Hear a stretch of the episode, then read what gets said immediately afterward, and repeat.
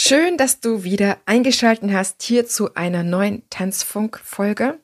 Und wenn du zum ersten Mal dabei bist, herzlich willkommen. Ich möchte mich heute an dieser Stelle für alle, die mir treu zuhören, ganz, ganz herzlich bedanken. Danke, dass du hier bist. Danke, dass du immer wieder reinhörst oder vielleicht auch jede Folge hörst. Danke, dass es dich gibt. Und ich freue mich über jeden Kontakt, den ich zu einzelnen Hörerinnen und Hörern haben darf. Ich danke nochmal ganz sehr dem Viktor, der mir direkt nach der Veröffentlichung der Folge am Dienstag geschrieben hat, Heidemarie, irgendwas ist schiefgegangen mit der Trugschlussfolge da Minute zwei und 37 oder so, da hört sich das irgendwie ein bisschen komisch an und ich bin sofort an den Laptop gerannt und habe die Folge nochmal angehört und dachte so, was ist denn da los ge äh, gewesen? Keine Ahnung. Da hat das Programm nicht ordentlich gearbeitet. Das war auch mit dieser Folge wirklich verhext, dass ich die da nicht so richtig äh, abgespeichert bekommen habe. In jedem Falle, danke, danke, danke, danke allen, die zuhören. Es ist wirklich nach zweieinhalb Jahren oder fast zweieinhalb Jahren, oder dreieinhalb Jahren, jetzt bin ich schon wieder, jetzt habe ich mich selber schon abgekürzt mit der Zeit, ja, nach so einer langen Zeit wirklich irre, wie sich der Podcast entwickelt, entwickelt hat. Und auch der Übergang vom Einfachtanzen-Podcast zum Tanzfunk ist spannend gewesen und ich bin nach wie vor dankbar, dass ich das gemacht habe. Das ist manchmal gar nicht so einfach, wenn man so viele Jahre einen Podcast hat, um dann eine Neuausrichtung zu wagen. Und ich merke an den Resonanzen oder an der Resonanz zu dir, zu anderen, dass es genau der richtige Schritt war. Jetzt, wie versprochen, kommt die Folge zu meiner oder mit meiner Kollegin Pamela Hering. Und sie ist eine unfassbar tolle Tanzpädagogin. Im Gespräch merkst du gleich, dass das alles sehr, sehr viel erfahrungsbasiert ist und Sie selber leitet inzwischen seit über 20 Jahren die Tanzwerkstatt in Kassel und ihre Interessen sind vielseitig. Sie liebt einerseits den Tanz in fast allen Facetten, sagt sie, und sie hat Lust, ihn immer wieder neu zu entdecken und sich mit ihm und durch ihn weiterzuentwickeln. Und sie ist jemand, der sagt, Fortbildung ist für mich existenziell wichtig, damit meine tanzpädagogische Entwicklung kontinuierlich sein kann. Sie selber sagt, Neben dem Reinunterrichten hatte ich schon immer große Lust auf künstlerische Arbeit. Ich selber habe produziert und getanzt und viele Projekte für unsere Schüler und Gastteilnehmer realisiert und durch intensives gemeinsames Schaffen Tanz als Kunstform erfahrbar zu machen, gemacht, ist für mich ein ebenso wichtiger Aspekt wie eine gute Tanztechnik zu vermitteln. Mein Beruf ist für mich eine große Freude, weil er mich mit den unterschiedlichsten Menschen verbindet, mich wachsen lässt und mit immer wieder neuen Herausforderungen lockt. Ich wünsche dir jetzt sehr viel Freude mit dem Thema vom Tänzer, von der Tänzerin zum Tanzpädagogen zur Tanzpädagogin, denn sie bietet ein unfassbar geniales Programm an von einem Jahr, das TAPS Tanzpädagogisch Seminar der Tanzwerkstatt Kassel, in dem sie dich von dem Tänzer, Tänzerin zum zur Tanzpädagogin begleitet. Sehr intensiv, sehr fundiert. Und darüber erzählt Pamela jetzt in diesem Interview. Also, let's go!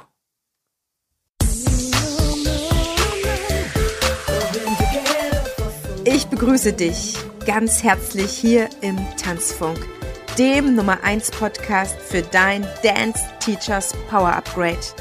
Hier unterstütze ich dich in deinem genialen Tanzenlehren und deinem erfolgreichen Dance-Business. Tanzunterrichten ist deine Leidenschaft? Dann zieh dir jetzt dein Upgrade für Premium-Tanzangebote und empathisches Dance-Selling. Let's get started! Und ich begrüße heute hier im Tanzfunk zu einer neuen Folge deiner Frequenz für geniales Tanzlehren, die Pamela Hering. Herzlich willkommen, dass du hier bist. Juhu! Ah, danke, liebe Heilmarie, für die Einladung. Ich freue mich so sehr. Wir haben schon vor, ich glaube, ein, zwei Jahren Kontakt aufgenommen miteinander. Damals hast du deine Ausbildung, um die es heute gehen wird, entwickelt. Corona hat es ein bisschen verzögert, aber du hast sie endlich auf den Weg gebracht. Deswegen teasern wir schon mal die Folge an. Es geht um deine Ausbildung. Wie hast du sie genannt? Ähm, TAPS, ähm, das ist eine Abkürzung für das Tanzpädagogische Seminar der Tanzwerkstatt Kassel. Tanzwerkstatt Kassel ist meine Ballettschule in Kassel. Sehr gut. Und es geht darum, schon professionelle Tänzer darin weiterzubilden, dass sie auch tanzpädagogisch arbeiten können. Richtig, genau darum geht's. Das also, liebe Zuhörerinnen, liebe Zuhörer, das ist die Folge, das Thema heute. Wenn du also Tänzerin und Tänzer bist, dann solltest du auf jeden Fall dranbleiben, beziehungsweise wenn du eine ja ambitionierte, sehr sehr sehr, sehr ambitionierte Tänzerin oder Tänzer bist oder vielleicht Musical-Darsteller, vielleicht würde es sich auch für die eignen. Pamela, du äh, nickst schon, dann ist es auf jeden Fall auch für dich die richtige Folge. Und ich starte so gerne rein mit der Frage, meinen Gast dir vorzustellen, liebe Zuhörerinnen, liebe Zuhörer. Pamela, wie bist du ins Tanzen gekommen? Ja, Heidemarie, ich glaube, ähm, so wie so viele Kinder, mit vier Jahren äh, ging die kleine Pamela zum Kinderballett oder zum Präballett, ne, wie es dann für die Kleinen oft heißt. Ja, die übliche Kinderballettschulkarriere. Ich glaube, ich war vier. Und ich hatte eine super tolle Lehrerin, die, ähm, ja, die habe ich geliebt. Und das war ähm, von Anfang an eine sehr, sehr schöne Zeit. Und gleichzeitig haben meine Eltern aber noch ähm, Turnier getanzt, Standard. Und meine allererste Erinnerung ans Tanzen ist, dass ich äh, von oben äh, ein Turnier äh, durch ein, ein Gitter betrachtet habe, durch so einen, ja, so, so ein soll man sagen, so ein Handlauf mit so Streben, wo meine Eltern unten dann da getanzt haben und ich den Kopf durchgesteckt habe, um besser zu sehen zu können. Und dann habe ich nicht mehr rausgekriegt. Und dann schrie ich von oben als Vierjährige, äh, Hilfe, Hilfe, das Turnier wurde unterbrochen. Alle kamen hoch und haben meinen Kopf da irgendwie wieder rausgezogen. Also das, äh, insofern kenne ich auch deine Welt. Du bist ja auch vom Turniertanz sozusagen, vom, vom Gesellschaftstanz. Ja. Und das war so auch meine, seine allererste Erinnerung, so diese, diese Tanzwelt zu entdecken. Ja. Das heißt, du bist mit tanzenden, professionell tanzenden Eltern aufgewachsen? Naja, also professionell jetzt nicht. Die haben das als Hobby betrieben. Mhm. Ähm, nein, professionell würde ich das nicht beschreiben, aber Tanzen spielte eben in unserer Familie immer eine Rolle. Mhm. Also ich finde, wer Turnier tanzt, der betreibt das schon sehr, sehr ambitioniert.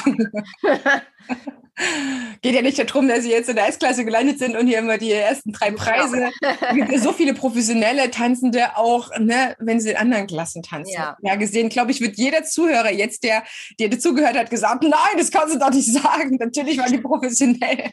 Naja, professionell ist für mich immer dann, also man kann ja professionell entweder ähm, vom Wort ableiten und sagen, man verdient sein Geld damit. Mhm äh, dann hat das erstmal gar nicht viel mit der Qualität dessen zu tun, was man tut. Eben, Oder, das kann nichts ähm, heißen. Professionell hat was mit einem Anspruch an Qualität zu tun. Und den findet man natürlich selbstverständlich auch unter ganz vielen, die damit nicht ihr Geld ähm, hauptberuflich verdienen.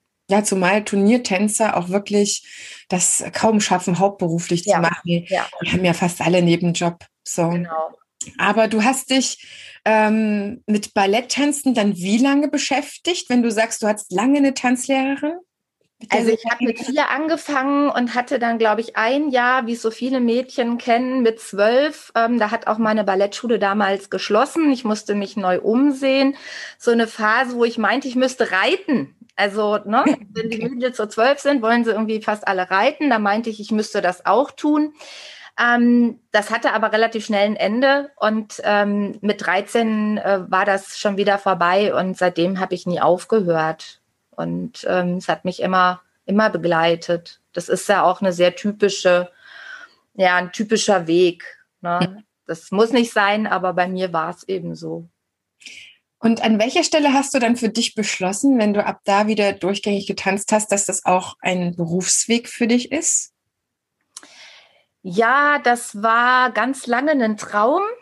Ähm, mit einem großen Fragezeichen und mit einer Unsicherheit dahinter, ähm, ob ich denn gut genug wäre. Mhm. Und auch mit dieser Idee, ähm, dass das ja doch diese brotlose Kunst ist, vor der man ja immer gewarnt wird. Ähm, mhm. sagen ja viele, Tanzen ist schön als Hobby, aber als Beruf ist es schon auch ein Problem oder kann zum Problem werden. Und wir wissen ja auch alle, dass ähm, ja die Abhängigkeit vom eigenen Körper, dass der funktioniert und gesund bleibt, ist ja auch nicht ohne. Das muss man ja auch immer mal im Hinterkopf behalten. Ne? Und ähm, ja, das war auch ein Grund, weshalb ich dann nach dem Abitur, obwohl ich schon damals mal zu einer Freundin sagte, du, ich glaube, das Einzige, was ich mir vorstellen kann, wo ich jeden Tag verbringen kann, ist ein Tanzsaal. Das war auch die ganze Zeit schon in meinem Kopf. Ähm, ich trotzdem mich erstmal zum Lehramtsstudium entschlossen habe aus Vernunft. ich habe mir eingeredet, dass das doch auch eine sehr gute Idee ist. ähm, eine, eine normale Lehrerin zu werden, ähm, die, die sehr gut tanzen kann. Mhm. Und, ähm, könnte doch auch funktionieren. Das hat aber überhaupt nicht funktioniert bei mir.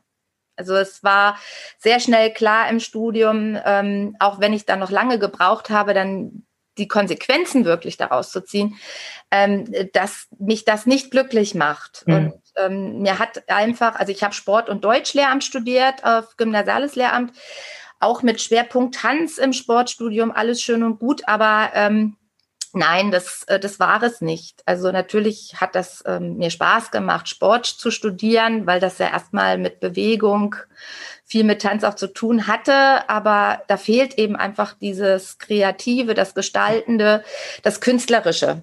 Und ähm, das hat mir alles überhaupt nicht gereicht. Und ähm, ja, da war irgendwie ähm, ähm, das Glücklichsein in dieser Zeit, dieses innere, diese innere Zufriedenheit und diese, ja, diese Freude an dem, was man tut, nicht komplett da.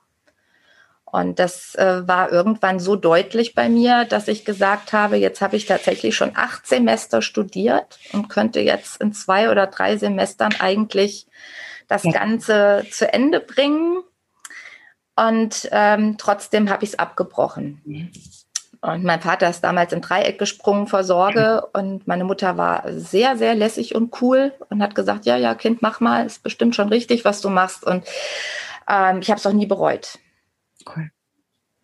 Siehst du, das habe ich mich damals nicht getraut. Ich habe genau wie du Lärm studiert ich habe das noch das erste durchgezogen und habe dann aber den, diesen Schmerz, den du damals hattest in dem Studium, der hat sich dann einfach mit ins Referendariat übertragen. Mhm. Und spätestens da merkt man, glaube ich, als tanzverliebter Lehrender, dass das überhaupt nicht die Welt ist, in die man rein will auch. Also ich habe das dann auch wirklich abgebrochen gesagt, nee, ich stelle mich diesem System auch gar nicht zur Verfügung. Ja, also ich entziehe mich dem, weil so wie dort mit Menschen umgegangen wird, mit jungen Menschen, so will ich gar nicht arbeiten. Ich kann das komplett so gut verstehen.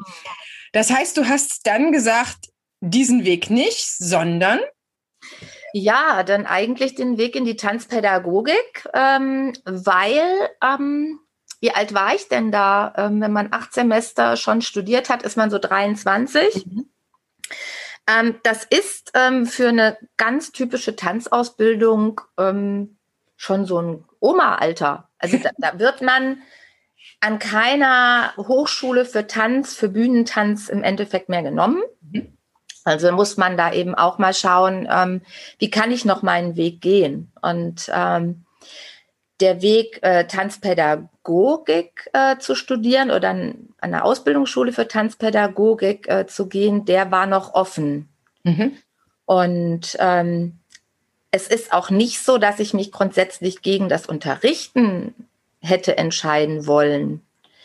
Es ist nur wichtig, dass man, ähm, finde ich, hundertprozentig hinter dem steht, was man da tun möchte. Also man muss ähm, man sollte für sich und auch für die Leute, die mit einem zu tun haben im Beruf, immer dafür sorgen, dass man mit vollem Herzen dabei ist. Und das haben auch die Schüler an, an Gymnasien und an Realschulen, an Grundschulen verdient, dass ihre Lehrer so dermaßen das sein wollen und genau dort sein wollen. Ähm, und wenn ich das nicht erfüllen kann, weil mein Herz immer irgendwo doch im Tanzsaal irgendwo steckt, dann werde ich denen auch nicht gerecht. Ne? Und ähm, deswegen bin ich aber trotzdem auch gerne äh, im Lehren schon immer gewesen. Ich komme auch aus einer Lehrerfamilie. Ähm, das war mir immer sehr nah, dieses Thema Pädagoge sein. Und ähm, aber ich finde es schon auch wichtig äh, zu sagen, dass ich natürlich erstmal in der Zeit auch vorwiegend eher an mich und mein eigenes tänzerisches Können gedacht habe.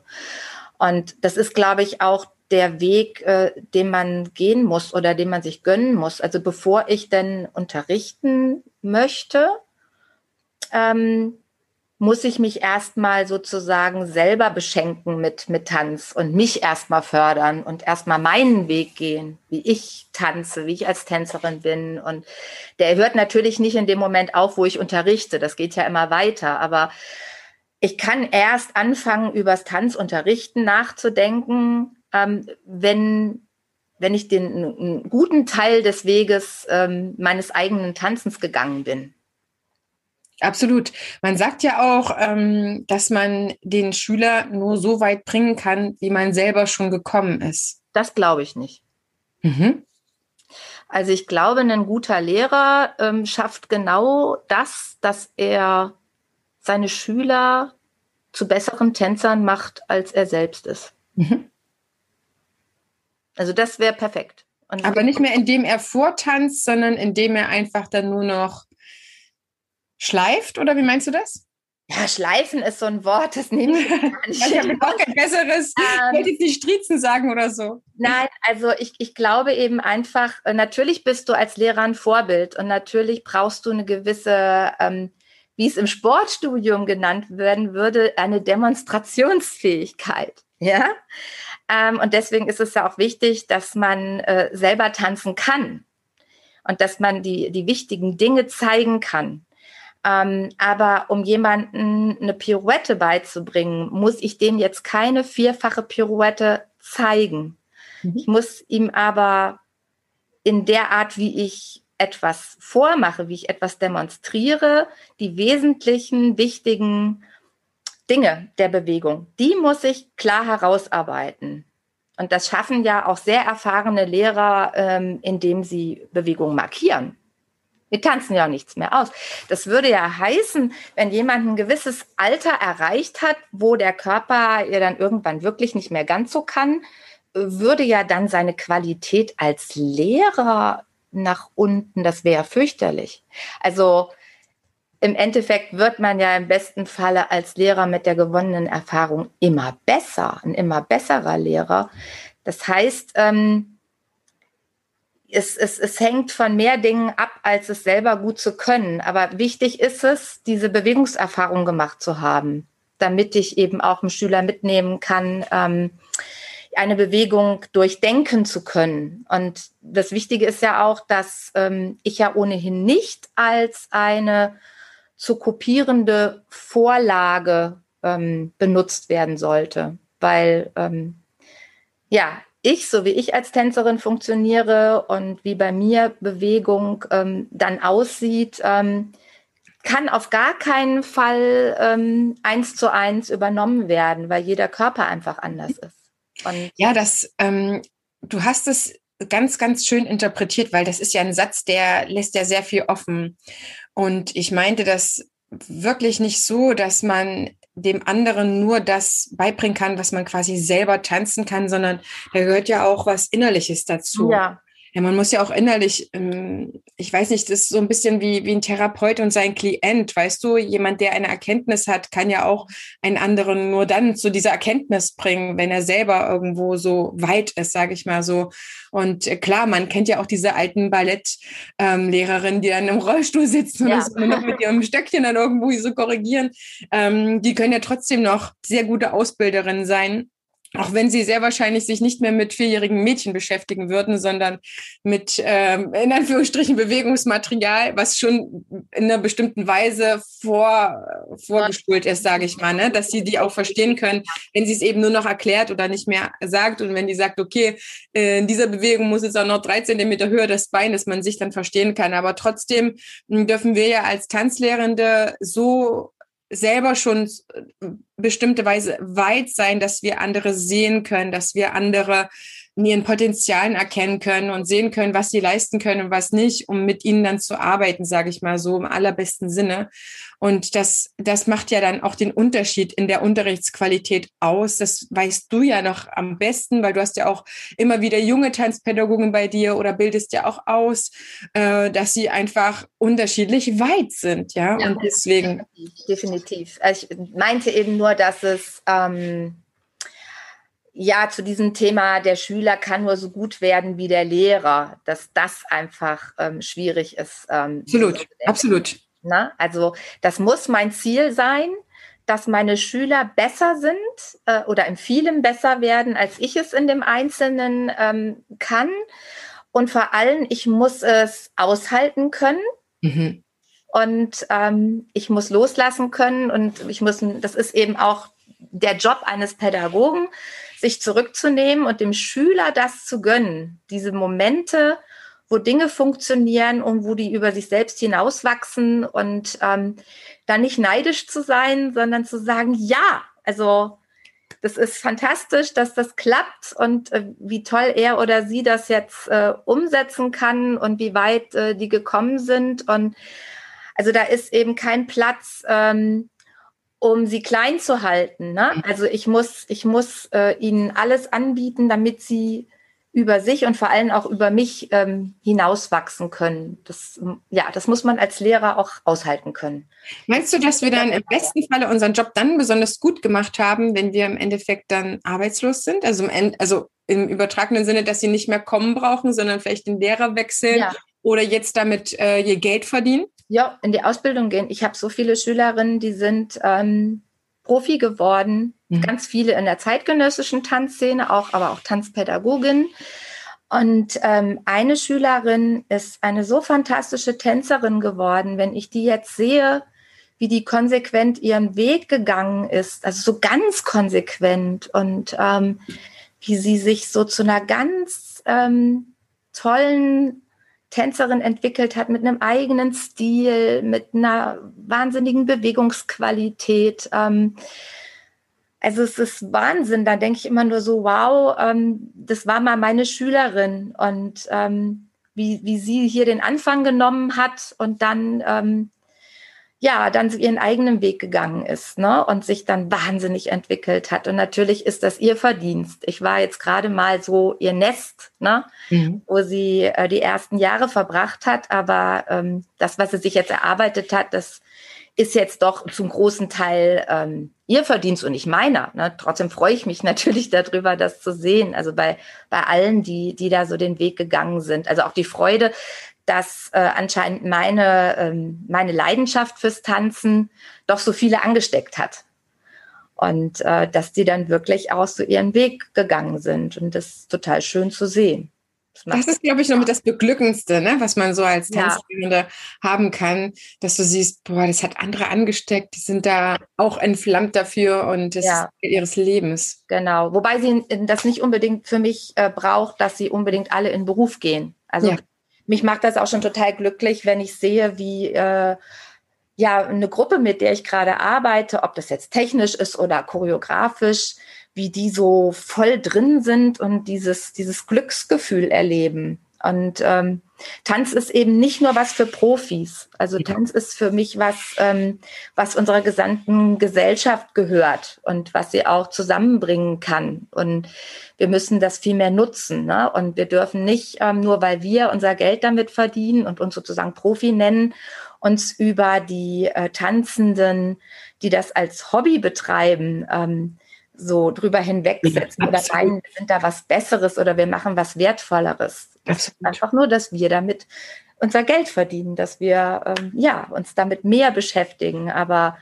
ähm, ich habe schon viele Tänzer auf der Bühne gesehen in Projekten, ähm, die keine Profis sind und die mit wahnsinnig viel Herz ähm, und Authentizität natürlich dann auch auf der Bühne standen und die mich ähm, sehr, sehr berührt haben.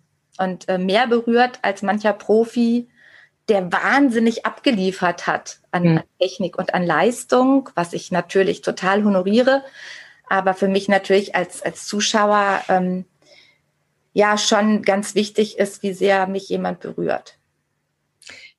Du hast also um jetzt noch ein bisschen zurück zu deiner ja. Biografie zu kommen, dann den Weg deines Herzens auch gewählt und hast gesagt, ich bin Tanzpädagogin, ich möchte das äh, als, meine, als meinen Beruf ergreifen. Hast die Ausbildung gemacht oder hast du einen Studium, Studiengang noch gefunden gehabt, den du dann Nein, gewählt hast? Also ich habe ähm, im Endeffekt habe ich dann an einer Berufsfachschule in Hannover, die es auch so nicht mehr gibt. Also die Leitung hat äh, schon ganz, ganz lange gewechselt. Gibt sie jetzt schon noch, aber eben unter anderer Leitung. Habe ich eine ganz klassische Vollzeitausbildung zur Tanzpädagogin gemacht und da meinen Abschluss gemacht und ähm, mich danach eben immer noch weitergebildet. Also es ähm, war dann auch für mich ein großes Anliegen, genau das, was mir in der Ausbildung gefehlt hat dann äh, selbst zusammenzusuchen. Ne? Das ist ja so, dass man in der Ausbildung ähm, ja äh, viele, nicht viele Wahlmöglichkeiten hat. Man mhm. sucht seine Lehrer nicht aus, man sucht sich nicht aus, wie viel, wie intensiv man in welchem Fach ausgebildet wird. Ähm, und da merkt man in der Ausbildung oder auch nach der Ausbildung, wo man gerne noch ähm, intensiver reingehen möchte. Und dann hat man auch den, die Qual der Wahl oder das, das Gute, dass man sich dann seine Lehrer auch nochmal bewusst aussuchen kann. Und das habe ich dann gemacht. Und äh, gab es noch mehr als nur tänzerische Sachen, wo du gesagt hast, das möchte ich aber auch noch lernen, das war auch nicht in der Ausbildung drin oder waren es rein tänzerische Sachen? Ähm, ach ja, das beides, glaube ich. Mhm. Also ähm, natürlich erstmal auch noch ähm, eine große Lust darauf, das eigene, eigene tänzerische Repertoire natürlich zu erweitern und mich dann eben auch noch dort äh, weiterzuentwickeln, wo ich dachte, da ist ja, da ist noch viel mehr Potenzial bei mir oder auch ein größeres Interesse und eine Lust darauf. Und dann ist es auch so, dass ich schon auch in meiner Ausbildung so die Stärken und Schwächen dieser Ausbildung gesehen habe. Und äh, damals war es so, meine Schule war sehr, sehr klassisch geprägt. Das hatte den Vorteil, dass ich mich dann ähm, im klassischen Tanz ähm, erstmal ganz gut ausgebildet gefühlt hat und sicher gefühlt habe, aber andere Fächer kamen zu kurz. Ähm, ist auch mal schwierig, ne, in so einer Ausbildung. Ähm, alles zu bedienen ist ja auch ähm, nicht immer hilfreich. Ne? Also entweder du machst von jedem etwas und von nichts, also nichts kannst du richtig auf gut mhm. Deutsch, ne? oder du ähm, ja, setzt einen Schwerpunkt und musst dann auch akzeptieren, dass andere Dinge eben so am Rande behandelt wurden. Und das war bei uns äh, definitiv der Fall. Zudem war es eben eine Schule, die eben auch sehr traditionell war und ähm, ja gewisse Dinge eben dann noch nicht im Curriculum ähm, so ihren Raum gefunden haben. Also wenn ich jetzt ähm, an zeitgenössischen Tanz denke, der ja ständig im Wandel auch ist und von dem ich mir wünschen würde, dass ähm, die Vollzeitausbildungsschulen am Ball bleiben ähm, und das ist zum Beispiel auch ein Grund, weshalb ich sage, da müsste eben mal, ja, oder ich würde mir da einfach wünschen, dass da ein bisschen frischer Wind rein weht, weil äh, zumindest meine Schüler hier in der Tanzwerkstatt, ähm, ja, dadurch, dass wir auch eine Berufsausbildung hier haben für Bühnentanz und zeitgenössischen Tanz, äh, da sehr, ähm, wie soll ich denn sagen, verwöhnt sind. Also ähm, kann denen kein Lehrer ähm, in den Saal stellen, der moderne Tanztechnik vermittelt, ähm, weil die Contemporary tanzen wollen. Und das ist eben nicht dasselbe. Und ähm, es wäre wichtig, dass eben auch Pädagogen ähm, in, in, diesem Fach in Contemporary äh, wirklich äh, up-to-date sind. Und mhm. das ähm, ist auf jeden Fall ähm, ein Bedürfnis unserer Schule. Und ich glaube, ich stehe da nicht alleine. Mhm. Ja. Wann kam denn der, das Bedürfnis, Pamela, weil du hast ja die Ausbildung gemacht zur Tanzpädagogin. Mhm. Das heißt, du hast erstmal Bock, viele Schüler selber ähm, zu unterrichten und hast dann wie deinen ersten Platz gefunden, weil der Schritt dann hinterher das zum Business zu machen, das ist ja nochmal der nächste Schritt zu sagen, okay, ich mache dann jetzt meine eigene ja. Tanzschule draus, die Tanzwerkstatt. Ähm, und dann zu sagen, ich bilde dann auch noch aus, das ist ja wieder der nächste Schritt, der ja. auch ja nicht jede Tanzschule dann geht. Nimm uns mal, ähm, ich sag mal, ein bisschen gerafft mit, Aha. wie so die Steps waren. Ganz gerafft. Ähm, ist, ja, was habe ich gemacht nach der Ausbildung? Äh, das, was, glaube ich, die meisten machen, mal ähm, in der Stadt ihrer Wahl oder wo sie leben, ähm, mal äh, gucken, wo, was gibt's für Schulen und sich mal vorstellen und sagen, hallo, hier bin ich. Also ich zum Beispiel, ich habe das damals, ist auch schon mal eine ganze Ecke jetzt inzwischen wieder her, ich habe das wirklich persönlich gemacht. Also mhm. die Schulen hier in Kassel, ähm, die kannst du wirklich dann an zwei Händen abzählen und äh, dann kann man auch persönlich losmarschieren. Und ich habe das auch nachher noch, als ich die eigene Schule hatte, genauso zum Teil noch erlebt. Das kann so ganz direkt funktionieren. Und so bin ich eigentlich an meinen ersten Job gekommen in Kassel an einer Ballettschule, die es nicht mehr gibt. Ähm, und es war mir auch eigentlich sehr wichtig, dass ich erstmal logischerweise, würde ich für mich sagen, ähm, erstmal an einer Schule unterrichte und mich nicht sofort selbstständig mache. Also schließlich war ich ja Anfängerin in dem Beruf und wollte ja auch gerne noch ähm, ja so ein bisschen Erfahrung sammeln und schauen, wie macht es mein Chef oder meine Chefin. Und ähm, dann der Schritt in die Selbstständigkeit kam eigentlich daher, dass ich äh, schnell gemerkt habe, dass ich, ähm, wenn ich keine eigene Schule habe, beschränkt bin in meinem mhm. Tun. Ähm, und dass mir das schwer fiel. Also ich, ähm, ich hatte viele Ideen und die kamen aber nicht immer bei meinem Chef an. Mein, ja, manches davon hat auch Geld gekostet, also man musste erstmal investieren, ja. man irgendwie äh, sagt, okay, jetzt langsam macht sich das auch ähm, wieder positiv aus. Und ich hatte auch immer das Gefühl, dass meine Ideen nicht so ähm, auf sein Interesse gestoßen sind damals. Und er war auch damals jetzt nicht unbedingt der Chef, den ich mir als Vorbild gewünscht hätte.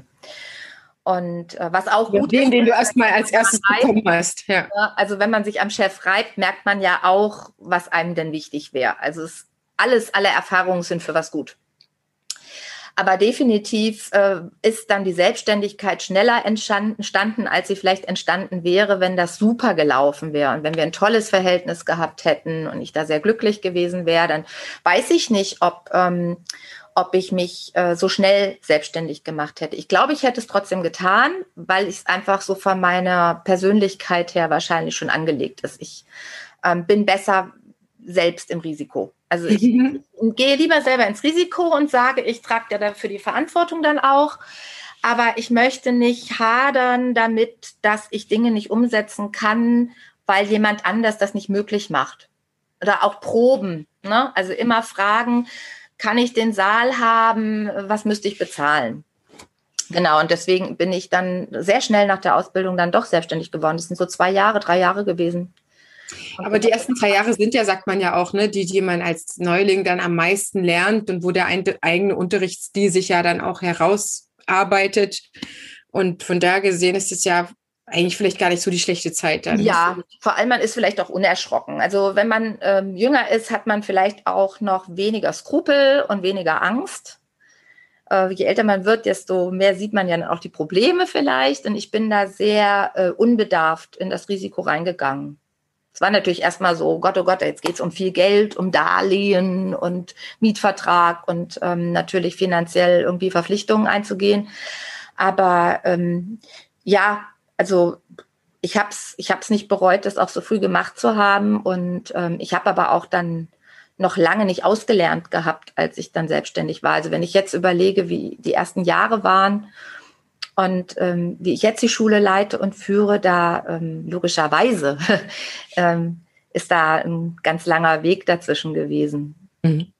Du hast eine Menge gelernt, auf jeden ja, Fall. Alleine nur genau. auf der Erfahrung her mit Tanzschülern, mit Kunden, was man dann ja. als Tanzschulinhaber dann zu tun hat, ist ja bei weitem mehr als nur als Tanzlehrender, das ist ganz klar.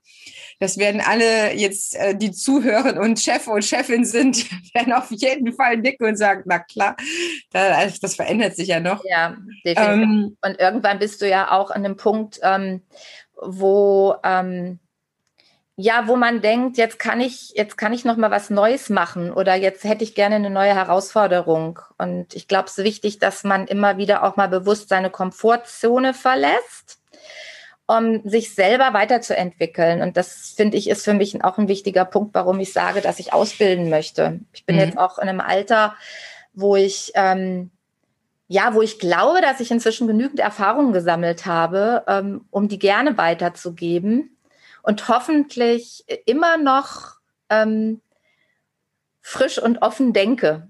Weil ich glaube, das gehört dann auch dazu. Also wenn ich dann so komplett ähm, fest wäre in dem, wie ich denke oder wie ich denke, dass Tanzpädagogik funktionieren muss, ähm, das ist dann auch nicht so gut, um auszubilden. Also mhm. es braucht eben so beides, ne? Die Erfahrung auf der einen Seite, aber auch eine Offenheit. Ja. Und das heißt, du hast deine Tanzschule gegründet, das lief gut, es lief so gut, dass du es heute auch noch hast.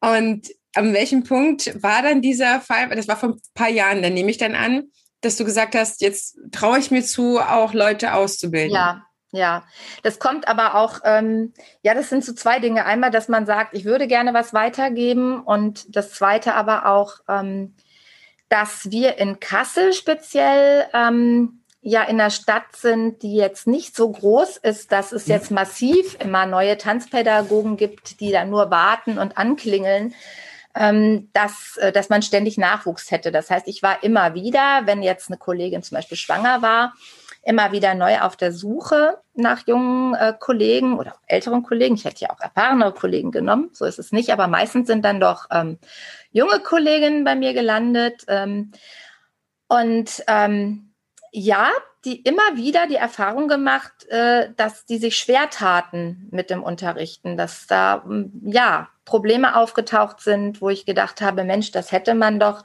eigentlich in der Ausbildung schon irgendwie ähm, behandeln können oder äh, besser vorbereiten können. Und dann kommt natürlich eben auch so ganz im Hintergrund wieder dieses alte Lehramtsstudium hoch, wo ich mich frage, warum um Himmels Willen ist es so, dass ähm, wir uns in der Lehrerausbildung ähm, so viel Zeit gönnen und den Studenten so viel Zeit gönnen, in der Regel für Gymnasium acht Regelsemester plus XY plus dann nochmal Referendariat, so ähm, anderthalb Jahre. Ähm, und die Tanzpädagogik soll das Ganze in wie viel Monaten oder Jahren ohne Referendariat schaffen? Warum hm. haben wir denn da so eine andere Idee, ähm, wie ein Tanzlehrer ausgebildet werden sollte im Vergleich zum allgemeinbildenden Lehrer? Wo ist denn da wirklich der Unterschied? Was haben wir denn da ja für, für ein Berufsverständnis. Ähm, das, also das, es geht hier auch mehr als, als um Inhaltliches. Wir müssen das auch mal größer betrachten. Wir haben ja im letzten Jahr gesehen, wie Corona uns ja auch gerade in unserer Tanzwelt sehr erschüttert hat. Und jetzt unabhängig davon, äh, wie das finanziell gelaufen ist, ja auch ganz viele sehr erschüttert waren darüber, dass wir, ähm, die wir uns ja alle eigentlich in der ja, als, als kulturelle Bildungsstätte sozusagen sehen, ähm, in der Öffentlichkeit aber nicht so eingeordnet wurden. Die Frage stellt sich ja auch, wie kommt das? Und das hat was äh, damit zu tun, äh, ein Stück weit, dass wir ähm, ja nicht so wahrgenommen werden, wie wir es sollten oder müssten, professionell gesehen. Und wenn wir uns fit machen wollen und in der Gesellschaft eben auch respektiert werden wollen, Tanzpädagogik auch als anerkannten Beruf akzeptiert sehen wollen, dann äh, müssen wir uns auch fragen, auf welchem Weg wird man denn Tanzpädagoge? Wie intensiv ist denn die Ausbildung? Und hier haben wir eben zwei also ein Riesengraben mit zwei Bergen gegenüberliegend. Einmal diese klassische Hochschulausbildung, das Studium, Bühnentanz, am besten ähm, danach noch einige Jahre getanzt. Dann Aufbaustudiengang Tanzpädagogik ähm, mit einem Master irgendwie, also ein sehr äh, verhochschultes, intensives Studium auf der einen Seite. Und auf der anderen Seite so eine Landschaft von privat ausbildenden Schulen, manche in Vollzeit und dann auch ganz viele Formate, die ähm, an Wochenenden innerhalb von einem Jahr, über zwei Jahre so ab und an oder ja, so ähm, sogar über drei Jahre zum Teil immer mal mit so Modulkonzepten. Ähm, und ähm, ja, die sich auch an unterschiedlich, natürlich an unterschiedliche Teilnehmer wenden, wo das dann letztlich auch praktiziert, äh, praktiziert werden soll. Ähm, aber die, die Qualität und das, wie intensiv sich damit beschäftigt wird, ist enorm unterschiedlich. Absolut. Es ist auch sehr unterschiedlich. Ähm, alleine das macht ja so eine Ausbildung, ob das Tanzpädagoge ist oder Tanzlehrerin auch, wie weit sie dann wirklich an eine Tanzschule gebunden sind und in den Unterricht eingebunden sind. Mhm. Gesellschaftstanzlehrer zum Beispiel werden das auch in drei Jahren, so wie das eigentlich mhm. normalerweise bei uns Tanzpädagoginnen auch so ist aber die sind dann an einen Betrieb angebunden. Ja. Und das ist bei uns Tanzpädagoginnen ja nicht so. Ja. Das heißt, du kannst es ähm, in diesen intensiven Wochenenden oder äh, Ausbildungswochen genauso dann machen. Aber wie viel du dann unterrichtest, ist dann auch dir überlassen, was ich auch immer schade finde. Ich finde, es sollte genauso sein, dass man einen Tanzpädagogen als Azubi nimmt. Ne? Mhm, genau. Das darf so eine normale Tanzschule dann, wenn sie drei Jahre schon existiert, machen. Und ich finde das mega, wenn das auch wirklich bezahlt ist und wenn man dann auch was davon hat und vielleicht auch wirklich dadurch Nachwuchs heranziehen kann. Aber alleine, um schon den Nachwuchs oder den ähm, nach sich entwickelnden Tanzlehrenden klarzumachen, dass es wenigstens drei Jahre sein müssen, ist ja schon schwierig, wenn diese Wochenendseminare und so weiter sind. Ich hatte das letztlich wieder jemanden, mit dem ich auf Instagram geschrieben habe, die wirklich so ein Vierteljahr-Ding gemacht hat. Und ich wusste nicht, wie ich ihr klar machen soll, dass das äh, vertane Zeit ist und da ja. niemals das drin ist, was sie alles braucht. So. Und sie hat gesagt, nee, nee, sie macht das jetzt erstmal was und das war auch nicht preiswert. Ne? Das ist jetzt teilweise ja gar nicht unbedingt preiswerter als diese soliden drei Jahre, die wir als für sehr sinnvoll erachten, wo wir sagen, ja, danach hast du erstmal den Grundstock, ne, wie bei einem Erzieher. Der Erzieher spezialisiert sich danach auch noch weiter. Äh, wie viel haben die auch nicht in der Ausbildung? Und ähm, was ja auch erstmal nicht schlimm ist, wenn sie danach wissen, wo sie dann das nächste herbekommen. Ähm, wie sie unternehmerischer sein können, wie sie mhm. vielleicht auch Marketing machen können, wie sie sich in diesem und jenen ähm, Tanzstil weiterentwickeln können. Das brauchen sie auch, wenn sie das wollen. Ne? Ja. Also es kommt auch halt immer darauf an, was bringen die Leute schon mit. Ne? Also wenn ich jetzt eine Vollzeitausbildung in der Tanzpädagogik mache, so wie ich es gemacht habe, wie es ja auch noch einige Schulen in Deutschland gibt, dann muss man vorher ja noch keine Bühnentanzausbildung gemacht haben. Dann hat man ja die Zeit innerhalb dieser drei oder vier Jahre, sich auch tänzerisch zu entwickeln. Und dann irgendwann, wenn die Zeit gekommen ist, mal den Fokus auf die Pädagogik zu legen. Und dann ähm, bestenfalls hat die Schule dann auch Hobbygruppen, wo man dann hospitiert und Lehrproben machen kann. Ähm, das ist super wichtig. Also ich kann dir nur sagen, ähm, das meiste habe ich daraus gelernt, dass ähm, ich ähm, eine Lehrprobe gegeben habe und mir anhören durfte oder musste, je nachdem, wie man es empfindet, ähm, wie das jemand von außen beobachtet hat, die Stunde. Und das sind die aller, aller wichtigsten Erfahrungen, die am weitesten einen bringen, wirklich im Unterrichten. Das reine theoretische im, im Wochenendseminar mal schnell ähm, besprechen, wie denn eine Tanzstunde aufgebaut sein muss. Ja, das hat man schnell gemacht. Das, theoretisch könnten das auch meine fortgeschrittenen Schüler von alleine herleiten. Wenn die jahrelang tanzen, dann wissen sie schon, wie eine Stunde aufgebaut ist. Das ist nicht das Problem. Das Problem ist doch dann die Theorie in die Praxis, in die Praxis zu bringen und ja. dann Erfahrungen zu sammeln und dann nicht alleine zu sein. Dann eben nicht sich alles selbst irgendwie beizubringen, immer autodidaktisch unterwegs sein zu müssen. Das Problem ist ja auch, wenn ich in der Lehrsituation bin, dann bin ich in dieser Blase und ich nehme nicht alles wahr. Ich kann nicht objektiv auf die Situation schauen, wenn ich in dieser Situation selber drin stecke. Das heißt, ich brauche eine zweite Person, die sich reinsetzt in Unterricht und die ihre Beobachtungen notiert und mit der ich nachher ins Gespräch darüber komme und die mir auch Fragen stellt, warum hast du dich so und so entschieden? Oder auch mir Rück Rückmeldung gibt, äh, ob sie das vielleicht kritisch äh, betrachtet oder auch ja Dinge bemerkt habe, die ich übersehen habe, weil ich eben im Unterrichten eben einfach den Fokus auf was anderes gelegt habe. Und das, das sind ist ja das, was ich gesagt habe, ne? dass derjenige dann einfach mit in einem Tanzschulbetrieb oder Kursbetrieb ja, einfach braucht, groß werden kann. Ja, es ja. braucht einen Mentor, es braucht jemanden, der sich die Zeit nimmt, in den, in den Unterricht, in die Lehrproben sich reinzusetzen. Und ich rede jetzt nicht von zwei oder drei Lehrproben.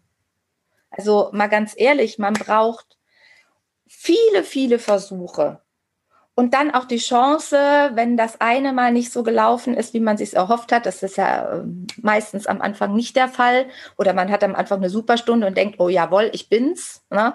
Und die zweite Stunde, die kommt dann mal wie so ein einmal kaltes Wasser über den Kopf und man mal merkt, nee, nee, man, man kann es noch gar nicht. Ähm, dass man die Chance hat, über mehrere Stunden an der Sache dran zu bleiben dass, dass man nicht sagt, ich gebe hier mal eine Stunde und dann gebe ich da mal eine Stunde. Das ist nicht das, äh, was einen wirklich weiterbringt. Das hilft auch schon mal was. Aber das, was man versucht hat, neu anzugehen und zu sagen, ich bleibe dran. Und das braucht Zeit und das braucht Intensität und das braucht auch jemanden, der das Interesse hat an dem Auszubildenden, ähm, ihm diese Zeit zu widmen. Also es ist ja nicht nur damit getan, dass man sich da reinsetzt, diese Stunde oder anderthalb Stunden, sondern in der Regel sind Nachbereitungsgespräche doppelt so lang wie die eigentliche Stunde. Ja, und das braucht ja auch deswegen die Sicherheit, einen Auszubildenden zu haben, finde ich, Pamela. Ähm, das siehst du garantiert genauso, dass es auch mh, für Tanzschulinhabern ja weniger sinnvoll ist, mal nur so ein paar Wochen einen Praktikant zu haben oder mhm. so, ne, der da reinstuppern will, sondern es braucht ja eigentlich schon Mentoring oder ein Programm, sage ich mal, wo man weiß, okay, der ist jetzt auch mal ein Jahr da. Ja der entwickelt was und der gibt auch vielleicht schon Stunden. Man hat auch was als Tanzschule davon, sage ich mal, ne? Weil am Anfang macht es halt einfach wahnsinnig viel Arbeit und im ersten Jahr können die ja meistens schon weniger, sage ich mal. Ne? Ja, Ab dem zweiten, dritten Lehrjahr wird es ja eigentlich dann erst, ja. dass du sagst, okay, das nimmt langsam Form an, der kann ja erstmal dann äh, ganze Stunden übernehmen, am Anfang sehr wahrscheinlich nur Teile so und so. so. Genau, sich langsam reinarbeiten. Dementsprechend, so wie du redest, ähm, redest du natürlich wie eine sehr, sehr gute Ausbilderin, bei der man sehr wahrscheinlich sehr viel entwickeln kann. Aber deine Ausbildung, die wirst du ja auch auf eine bestimmte Weise aufgebaut und kreiert ja. haben, dass du genau diese gut ausgebildeten Tanzpädagogen dann am Ende auch stehen hast und sagen kannst, ja. so, ich kann euch in die Welt lassen, ihr werdet super Tanzpädagogen sein genau, ihr werdet, und ihr werdet auch euren Preis kriegen. Richtig, also das ist ja auch eine Verantwortung. Ne? Also ich kann ja nicht was versprechen und nachher ent, ja, entpuppt es sich als so eine Blase, ne? die, wo nichts drin war. Erzähl mal ähm, kurz, wie bei dir die Ausbildung aussieht, damit wir noch dann auf die Einjährige übergehen können, die ja, sich dann schon unterscheidet. mache ich ja nur die einjährige Ausbildung. Also es gibt im Moment bei mir keine andere Ausbildung als die einjährige. Ich würde gerne auch ähm, mal über eine Vollzeitausbildung wieder nachdenken. Ist im Moment aber zu viel auf einmal. Ne? Also mhm. Vollzeit und einjährig zusammen wir fangen jetzt erstmal mit dieser Zusatzausbildung für Tänzer an. Wie die aussieht, ist so, ähm, wir haben ähm, 16 Wochenendseminare. Die werden zum Teil von mir und meiner Kollegin Ulrike, beziehungsweise meiner Kollegin Ulrike und mir, der Esel nennt sich ja mal zuerst, ähm, ja betreut. Wir beide sind für die Pädagogik zuständig und wir sind auch die beiden Frauen, die immer ansprechbar sind, äh, ja, die Vertrauenspersonen sozusagen, die sich kümmern.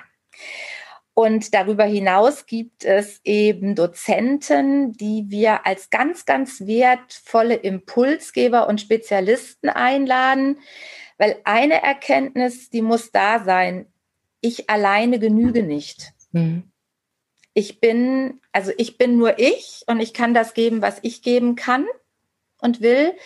Aber ich weiß nicht alles. Ich kann kein Spezialist in allem sein.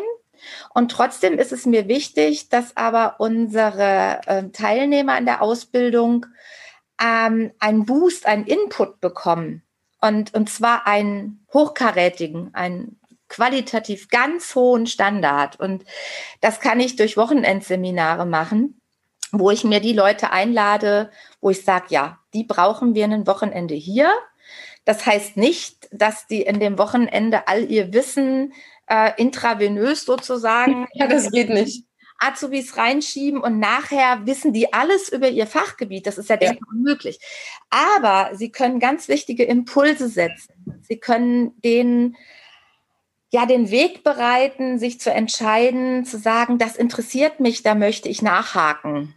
Ähm, und sie können vor allem dafür sorgen, dass wir insgesamt alle über den Tellerrand geblickt haben und das ist ganz, ganz wichtig. Also empfinde ich als wichtig. Ja. Und wir, also Ulrike und ich, wir kümmern uns jetzt in erster Linie um die Pädagogik, Methodik und Didaktik, was klassischer und zeitgenössischer Tanz angeht.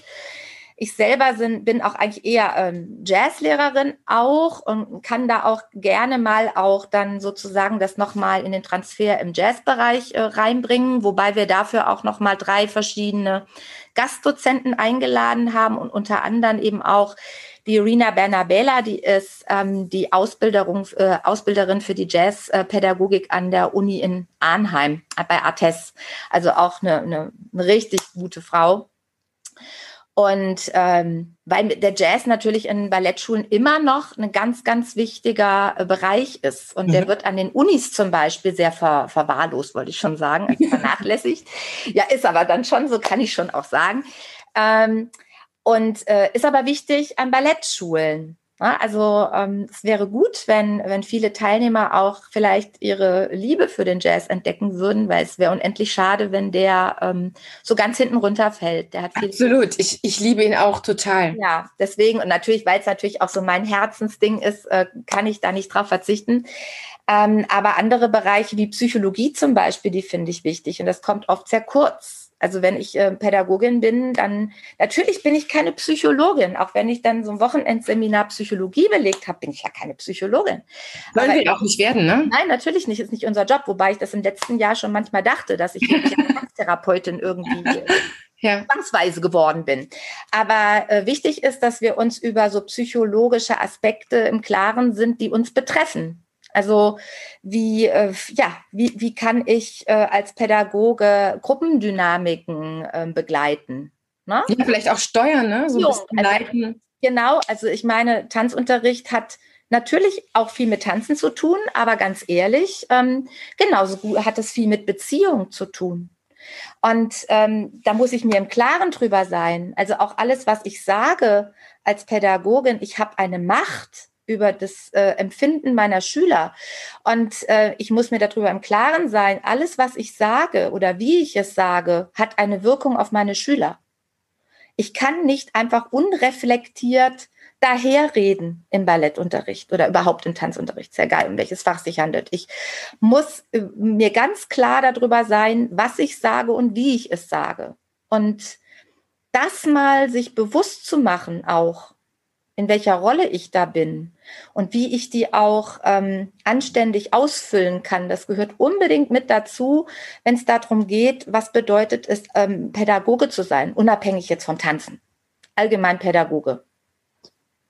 Das ist äh, für mich sehr, sehr wichtig. Also es, es ist genauso wichtig wie die fachliche Kompetenz, ist das Thema Empathie und Kommunikation. Und das muss man üben, das muss man lernen und dazu braucht es auch einen Input. Ganz, ganz wichtig. Ja, und dann gibt's eben noch andere äh, Sachen, die auch genauso wichtig sind, wie ähm, ja, Musik, sich mit Musik, mit Rhythmik zu beschäftigen, auch ähm, Stimmbildung mal, wie, wie, wie kann ich meine Stimme auch in den Raum tragen, ohne dass ich äh, nach einem halben Jahr heiser bin, ist für manche auch ein Thema. Absolut so schlimm, aber ich weiß, dass manche sich heißer geredet haben und äh, irgendwann gar, gar, gar nichts mehr raus. Am Ende äh, des Schuljahres waren sie dann ähm, nur noch die halben sozusagen. Ähm, das sind alles Dinge, die dazugehören. Ähm, ja, auch das kreative Arbeiten. Also ich habe ähm, zwei Dozenten dabei, ähm, ja, wobei es im Jazzbereich natürlich auch immer wieder auch um die Gestaltung geht, ähm, wo es darum geht, ähm, wie leite ich Improvisation an? Also es geht ja nicht nur um feste Formen, es geht ja auch um, um freie Formen und Improvisation. Es ist ganz wichtig, auch die Schüler in ihrer Kreativität zu fördern und gemeinsam an Dingen zu arbeiten, also Gestaltungen im Unterricht auch ja gemeinsam zu erleben und nicht der Lehrer sagt, was da kommt und die Schüler machen immer nur. Und äh, wie, wie das angeleitet werden kann, wie ich Schüler da reinbringen kann in kreative Prozesse, wo sie aktiv mit einbezogen werden, das ist auch ein Thema. Tanzmedizin ist ein Thema. Ich habe eine Kollegin, die ähm, auch immer wieder für Tamet auch ähm, Fortbildung gibt. Und bei uns wird es also ein oder zwei äh, Tamet-Fortbildungen innerhalb der Ausbildung geben, die auch über Tamet sozusagen dann wieder auch buchbar sind. Also wir vernetzen uns dann natürlich auch sinnvollerweise weil ein Wissen oder eine Auffrischung über ähm, Anatomie ähm, und auch Körperarbeit und wie die uns im Tanzen unterstützen kann. Also dass auch Anatomie sozusagen in der Praxis erlebt wird und nicht äh, einfach nur ähm, ein Skelett vor sich liegen zu haben, wo man Muskulatur und Knochen benennt. Ja, das, das ist auch wichtig. Wir, wir haben ja auch eine Verantwortung für die äh, körperliche Unversehrtheit unserer Schüler und dazu gehört auch eine gewisse Kompetenz. Und äh, Zumal Tänzerinnen, Tänzerin oder, un, oder jemand, der sich damit noch nicht mal im Biologieunterricht beschäftigt hat, weiß überhaupt nicht abzuschätzen, was mit dieser und jener Bewegung oder mit dieser Veränderung an Bewegung vielleicht schon wieder passieren kann oder nicht passieren kann. Ja. Was so ein Mensch, der jetzt nur zum Hobby kommt, was weiß ich, was für den wichtig ist, was passieren kann und nicht. Das heißt, diese 16 ähm, Wochenenden, die sind da. Innerhalb, sind innerhalb eines, eines Jahres. Ne? Also es ist eine sehr, sehr intensive Geschichte. In, in ein, innerhalb von einem Schuljahr, das ist schon eine Menge. Und äh, leider ist es damit nicht getan, weil ähm, das reicht noch nicht. Ja. Also ich brauche noch mal Zeit intensiv mit den Teilnehmern, wo wir ähm, hospitieren und Lehrproben einplanen, äh, die bei uns stattfinden, weil nur dann kann ich auch dabei sein. Oder Ulrike. Das heißt, ich als Teilnehmerin komme dann nicht nur zu den Wochenenden zu euch, sondern ich gebe das auch Genau, du würdest eben auch zu mir kommen in die Schule. Das sind dann Intensivmodule. Ähm, am Anfang sehr schnell eins, das eine Woche geht, ähm, wo es darum geht, mal ein Tanzschulleben eine Woche in Ruhe mal zu beobachten und zu hospitieren. Und in diesem Zusammenhang dann eben auch ähm, die Didaktik schon mal ein bisschen aufzufächern und auch ähm, das Thema Psychomotorik zu behandeln, was auch wichtig ist, wie entwickelt sich der Mensch. Ähm, und später dann ähm, logischerweise ein bisschen intensiver, weil ähm, die Teilnehmer ins Unterrichten kommen sollen, auch bei uns. Und ähm, dann braucht es eben auch gleich den zwei Wochen, weil ich schicke niemanden in eine Lehrprobe rein, wenn die Person nicht in der Woche vorher nochmal die Gruppe auch gesehen hat. Das ist, macht ja überhaupt keinen Sinn. Also braucht man eben dann auch mal äh, diese zwei Wochen, um um dann up-to-date zu sein und dann eben auch zu sagen, mit der Stunde gehe ich da rein. Und das sind aber dann auch nur ja einzelne Stunden. Und das würde die Sache auch noch nicht ja, komplettieren, meiner Meinung mhm. nach. Weil dieses Thema Lernziele und wie bringe ich eine Gruppe über einen längeren Weg weiter, das könnte man ja dann immer noch nicht behandeln oder ausprobieren. Und deswegen braucht es dazu noch die dritte Säule und das wäre ein Praktikum an der Ballettschule. Und dieses Praktikum sollte nach den Herbstferien begonnen werden und eben bis zu den Prüfungen kurz vor den Sommerferien eben laufen. Das hätte eine Mindestdauer von 25 äh, Wochen, die eingeteilt sind in zwei Phasen. Die erste Phase, da geht es darum, sich zu orientieren, und zu hospitieren und erstmal alles auf sich einwirken zu lassen. Das kann man mit ungefähr zehn Wochen ähm, mal so beziffern. Und die zweite Phase wäre dann die Phase, wo man eben wirklich auch selber ins Unterrichten kommt und auch ähm, Lehrproben, ähm, ja, viele Lehrproben übernimmt und vor allem eine Unterrichtsreihe vorbereitet. Eine Unterrichtsreihe wäre dann über vier Wochen in derselben Gruppe mit einer ganz äh, gezielten Zielsetzung, was soll gelernt werden, was wollen wir erarbeiten. Und über diese Unterrichtsreihe wird es dann auch eine Hausarbeit geben, die man schreibt, in der man die Erfahrungen reflektiert. Da soll jetzt nicht drin stehen, es ist alles super gelaufen und dann kriegt man eine Eins, sondern auch wenn diese Unterrichtsreihe gar nicht gut gelaufen ist, fast schon fast besser, ähm, das Reflektieren und das Anpassen das Kann das eine super Hausarbeit werden, ne? wenn man ja, jemand, genau. jemand das sehr schön so von vielen Seiten betrachtet hat und was war jetzt der Fall und warum. Es geht ja dann um die auch schon teilweise Analyse, ne? wenn man. Richtig. Wichtiger als alle gleich von Anfang an richtig zu machen. Ne? Ja. Sondern fast ist es besser am Anfang auch ähm, viel zu erleben, was nicht funktioniert, weil diese Erfahrungen einen oft weiterbringen, als wenn es gleich klappt. Weil das, wenn es gleich klappt, ist das vielleicht weniger reflektiert und wenn man am Anfang schön viele Fehler macht, oder was heißt der Fehler, aber äh, wenn, wenn man sich entscheidet für gewisse Vorgehensweisen und das nicht den Erfolg bringt, wie man sich gewünscht hat, dann ähm, hat man vielleicht viel mehr Anlass, äh, nochmal über andere Wege nachzudenken. Und es geht ja auch immer methodisch darum, nicht den einen Weg äh, zu finden, sondern viele mögliche Wege zu suchen. Das, das ist ja das Ziel. Also es, es gibt nicht nur immer einen Weg. Und nicht ja. für jede Gruppe es gibt es auch den gleichen Weg. Also vielleicht gehe ich mit zwei verschiedenen Gruppen bewusst zwei verschiedene Wege. Das hat ja auch was mit meinen Schülern zu tun, was ich glaube, was, was besser funktioniert mit denen, wie die ticken. Und ähm, diese Methodenvielfalt ähm, und da auch einen bunten Blumenstrauß zu haben nachher, das ist sehr wichtig, äh, wenn es um das Thema Selbstständigkeit geht, weil ich erlebe immer wieder, dass es sehr, sehr viele Seminare gibt für Tanzpädagogen, wo man so ein rundum sorglos Paket angeboten bekommt. Ähm, das ist ganz wunderschön, auch liebevoll oft zusammengestellt.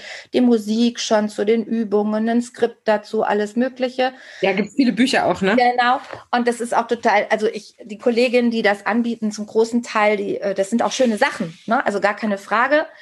Ähm, aber die Gefahr ist natürlich, wenn man sich immer nur damit bedient, dann macht man sich abhängig und man fängt nicht an, selber nachzudenken. Und ich habe den Anspruch ähm, als Tanzpädagogin, hört sich jetzt doof an, dass ich es nicht nötig habe.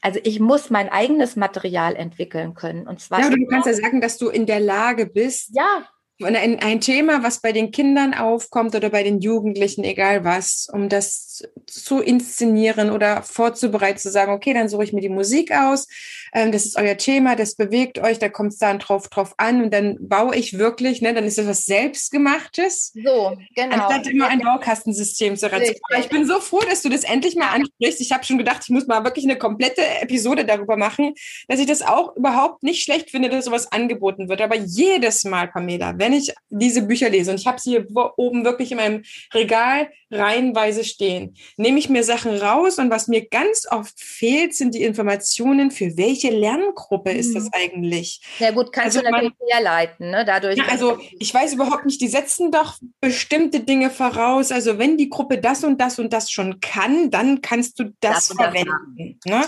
Aber ich sitze dann so da und denke so, das klappt alles nicht für meine Gruppe. Bin ich jetzt inkompetent oder so? Ne? Also das das habe ich mich früher gefragt, heute nicht mehr. Aber wo ich so denke, diese Bücher müssten eigentlich auch noch mal ganz andere Informationen haben. Ne? Ja, und da, da sind wir ja an einem Punkt, äh, da geht es ja um, um, um langfristige Lernziele, also um einen langen Weg. Und den muss man eben zeichnen können als Tanzpädagoge. Das heißt nicht, dass man sich nie darauf verirrt, weil das ist natürlich, du hast ja eine wahnsinnige Vielfalt und Flut an Möglichkeiten und Wegen, die irgendwann wieder zusammen sich äh, führen und äh, Ne? Wie gesagt, es gibt ja nicht nur immer einen Weg, aber es gibt natürlich auch gewisse Dinge, äh, die sind so, wie sie sind, wichtig und richtig. Mhm. Also du kannst gewisse Dinge nicht lernen, bevor du nicht dies und das gelernt hast. Ne? Ja, aufbauend schon, ne? Also dass so. ein Schritt nach anderen kommen, weil es gibt ja einen gewissen Lernberg, den haben wir im Blick, ja. aber du kannst einen Schüler einfach nicht eine Leiter in die Etage 2 stellen so. und dann muss er trotzdem ja vorher erstmal äh, bei A angefangen haben. Genau. Und das sind eben, natürlich kann man, ähm, wenn man diese ähm, diese Konzepte, diese, diese Pakete sich anschaut, als, als Tanzpädagoge absolut da schon eine Einschätzung finden, für welche Gruppe das jetzt wie interessant wäre. Ähm, und es gibt auch immer Stunden oder Themen, die immer also wo wir sagen, es ist eine kleine Schubladenstunde. Ne? Also wenn man jetzt ähm, Evergreens sage ich dazu immer, ne? die werden auf jeden Fall fast immer funktionieren. So, also wenn man, ne, also äh, als, als Lehrer in der Schule hat man dann vielleicht auch mal so ein paar Schubladenstunden, nennt man die, so irgendwie parat, wenn ich Vertretungen gebe in einer bestimmten Klasse, äh, was immer ein gutes Thema ist, was sich immer lohnt, mal wieder äh, zu wiederholen oder äh, zu vertiefen und wo immer alle Schüler auch was mitnehmen, weil das ist ja auch wichtig. Also eine Stunde, wo du nichts lernst, äh, das ist eine verlorene Stunde. Also man muss ja auch Vertretungsstunden so anlegen, dass sie was mitnehmen. Das ist ja ganz wichtig. Und ähm, natürlich lernen die auch in diesen Paketen wichtige Dinge. Aber schöner wäre es eben oder perfekt wäre es, wenn man eben ähm, diesen Weg wirklich äh, selbst zeichnet und ich, ich, ich will es überhaupt niemandem vorwerfen, wenn er nicht mal auch eine Phase hat im Leben, wo alles um Gottes Willen, ja. Kinder gekriegt und so weiter, ne? wo eben diese intensive Vorbereitung für alle Klassen vielleicht gar nicht möglich ist, ohne dass man umkippt. Und sich dann eben auch mal solcher äh, rundum sorglos Pakete zu bedienen, das ist total in Ordnung. Ja, also da haben sich ja auch Leute wirklich kluge Gedanken gemacht und haben mit sehr viel Liebe das zusammengestellt. Und manchmal ist es ja besser, was Gutes zu kopieren, als was eigenes Schlechtes anzubieten. Definitiv. Bringt ja auch nichts den Schülern. Ja. Ne? Aber man sollte sich damit eben nicht zufrieden geben. Der Anspruch eines Tanzpädagogen muss sein, dass er oder sie in der Lage ist, das selber zu entwickeln. Und nur dann kann ich natürlich auch wirklich zugeschnitten auf jede einzelne Lerngruppe meinen Unterricht gestalten. Das finde ich wichtig. Ich muss die Schüler da abholen, wo sie stehen und ihnen nicht irgendwas überstülpen, nur weil ich das ganz nett finde. Ja, und du sagst da was ganz Wichtiges, womit die meisten aber tatsächlich nach meiner Erfahrung gar nicht so viel anfangen können, ist nämlich, du sagst, zu wissen, wo die stehen. Und zu wissen, wo die stehen, heißt, über ihre Lernstände Bescheid zu wissen, sie zu kennen, sich für sie zu interessieren, gut zu beobachten, was können sie wirklich schon an, an Bewegungen, was können die mit Themen schon anfangen. Ich habe auch schon Unterrichtsstunden hospitiert, wo ich dachte, alter Verwalter, ich will jetzt wirklich kein vierjähriges Kind sein. Ich kann jetzt mit dem Thema Marionetten leider noch nichts anfangen, weil es wurde noch gar nicht hergeleitet. Es ist noch gar nicht in meinem Erlebnisbereich drin, nur um ein Beispiel zu nennen, aber wirklich auch altersgemäße Themen zu finden. Und dann ist halt auch wieder die Frage, die Gruppenzusammensetzung, das kann das Buch nicht wissen. Ne? Nee. Auch ähm, solche Sachen wie gehirngerechtes Lernen. Manche überfordern einfach auch so schnell und die Regeln, die das Gehirn hat, werden einfach komplett hm. ignoriert, sage ich mal so. Ich weiß nicht, ob sie sie nicht wissen oder ob sie es dann nicht wollen oder ob sie irgendwas nacheifern oder was wirklich falsch benommen haben aus irgendeinem Unterricht, den sie mal gesehen haben. Aber es geht ja wirklich darum, wie du das sagst, dass der Schüler etwas entwickeln kann, ja, dass er in der Lage ist, äh, dann wirklich was umzusetzen und alleine zu können. Ich sag mal so, der schrecklichste Unterricht ist eigentlich, wo du eine, Ver eine Veranstaltung siehst und der, der Tanzpädagoge ja, tanzt auch noch mit. Ja, um Gottes Willen, kriegen wir alles gruseln, sage ich mal so, wie diese Anspruch haben wo ich sage, das darf sich im, das Kind darf das selber entwickeln. was du am Anfang schon gesagt hast, es geht nicht, dass da jetzt jemand kommt und erzählt ein ganzes Wochenende lang was. Und das hat etwas mit diesen Theorien zu tun, die uns die Schulen einfach, ähm, da leiden ja auch Tanzschulen drunter, ne, was in Schulen gemacht wird, was dann mhm. sozusagen an Schülern kommen, die ja auch in einer gewissen Seite geprägt sind. Aber diese Informationsverarbeitungstheorie, die ja schon lange nicht mehr haltbar ist, die aber immer noch in unseren Schulen, allgemeinbildenden Schulen praktiziert kommuniziert wird. Ne? Der Lehrer ist der Laptop, der, das, der Schüler ist der Stick, rangedockt, dann äh, stellt man sich immer wieder vor, dass da das Wissen draufgezogen wird und ab dem Punkt, wo man es unterrichtet hat, kann der das auch noch. Und so unterrichten leider auch viele Tanzlehrende. Das ist halt einfach das Problem, dass es aber ein Generator ist, ein kooperativer Generator sozusagen, das Gehirn, das mit den ganzen Körperinformationen sammelt und funktioniert. Und gerade für Tanzpädagogen ist es so ein wichtiges Wissen und dass im Endeffekt jeder Tanzschüler dein Wissen nochmal nie kopieren kann und für sich neu generiert. Das, das Wissen erschafft sich in jedem Körper neu.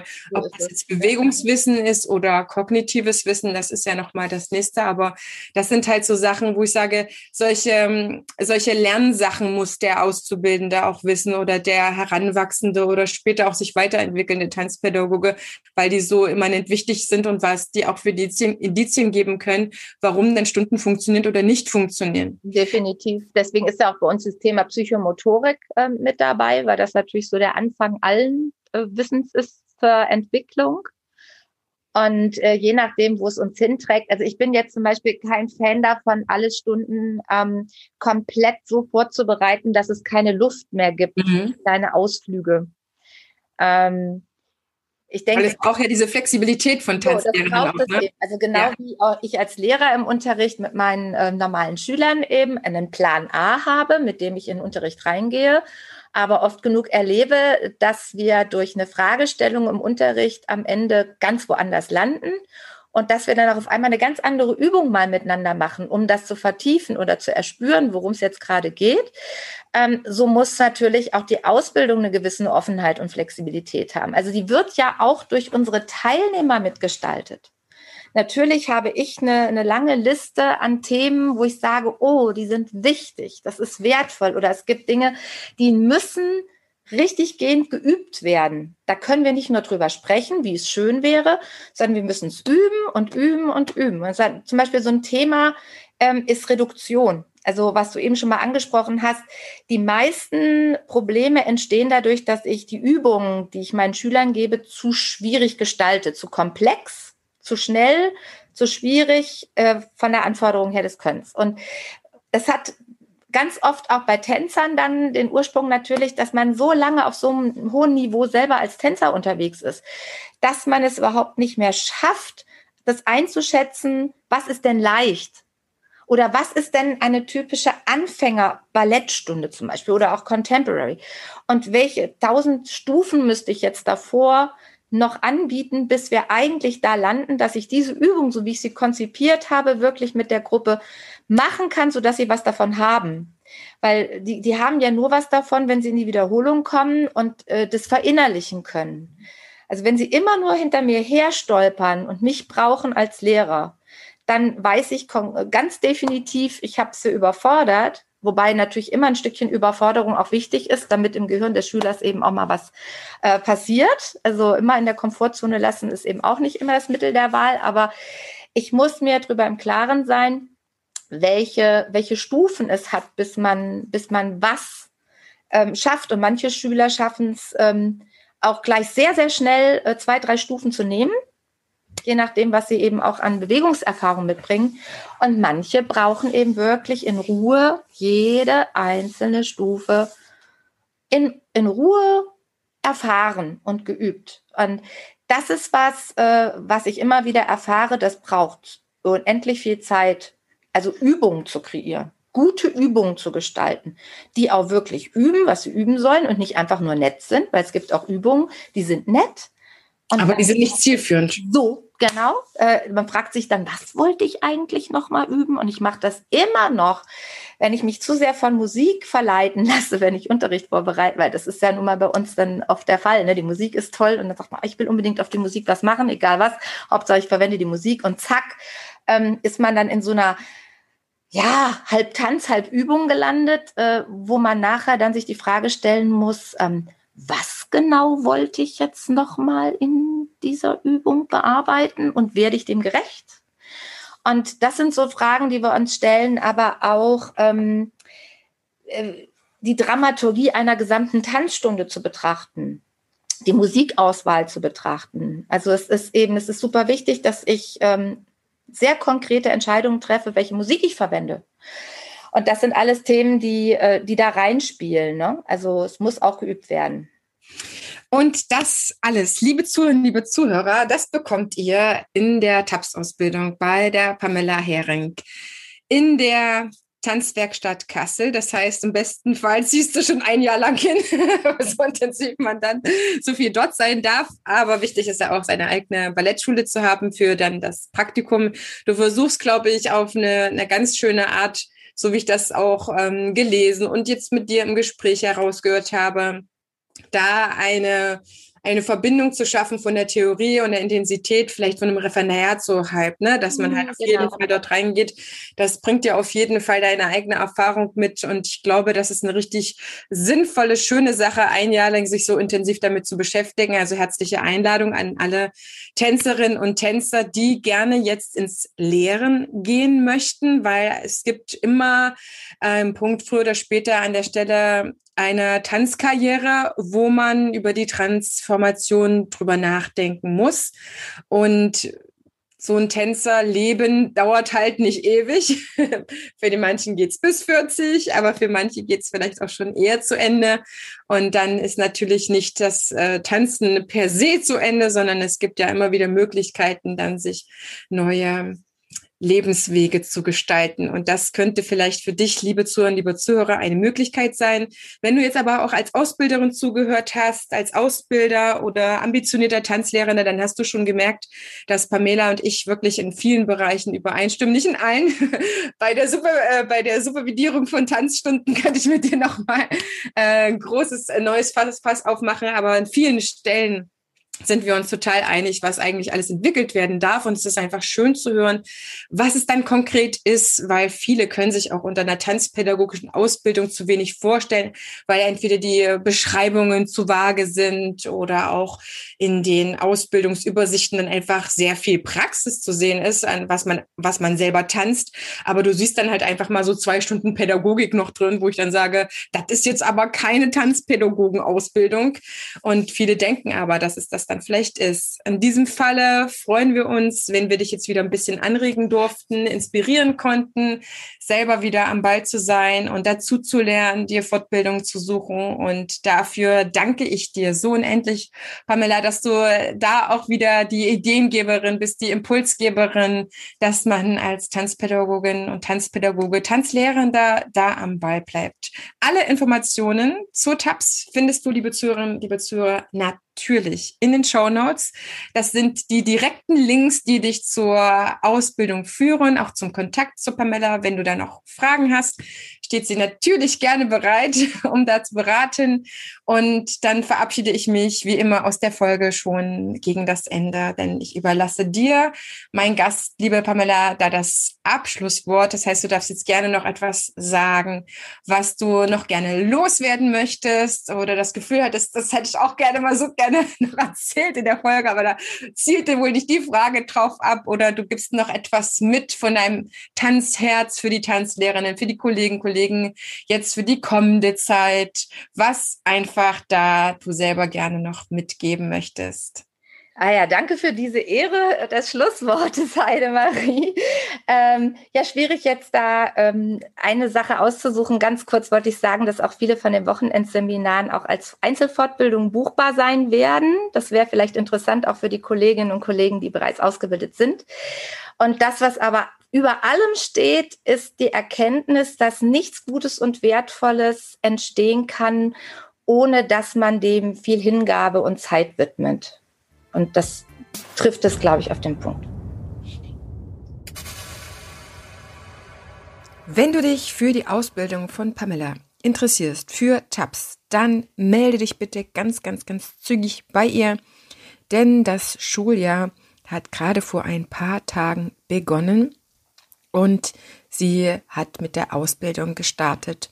Deswegen schau in die Show Notes, klick dort rein, schreib sie gerne persönlich an damit du dich jetzt vom Tänzer hin zum Tanzpädagogen transformieren kannst und du damit weiterhin für dich im Tanzen bleiben kannst, dein Wissen weitergibst und dich professionell mit dieser Ausbildung aufstellen kannst. Ich wünsche dir maximale Erfolge und wir hören uns, wenn du möchtest, in der nächsten Folge wieder.